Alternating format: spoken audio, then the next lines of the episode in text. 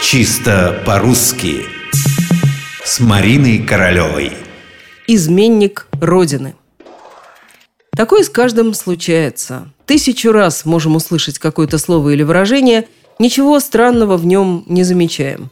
Более того, даже произносить его можем, как все. И вдруг стоп, как будто свет включают. Как же мы раньше не замечали. Я это называю привычной ошибкой.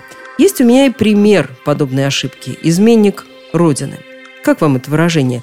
Вы ведь тоже не видите в нем ничего особенного, как я когда-то. Понимаю. Но предлагаю разобраться. Согласитесь, что изменить можно кому-то или чему-то, в данном случае родине. Но до чего же непривычно это звучит? Действительно, мы ведь привыкли слышать только «изменник Родины». Можно предположить, что появилось это сочетание в 30-х годах 20 века, когда процессы над изменниками шли буквально один за другим – с тех пор так никто и не усомнился в правильности этого выражения. Больше того, именно в таком виде его зафиксировал толковый словарь Ожегова. На слово «изменник» в словаре приводится только один пример. Надо ли говорить, какой?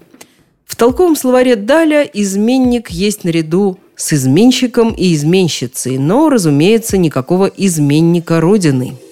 Вообще говоря, изменник кому-то или чему-то – так же плохо, как изменник кого-то или чего-то. Похоже, так просто нельзя сказать. В принципе, нельзя. Не скажете же вы, он изменник жене или жены.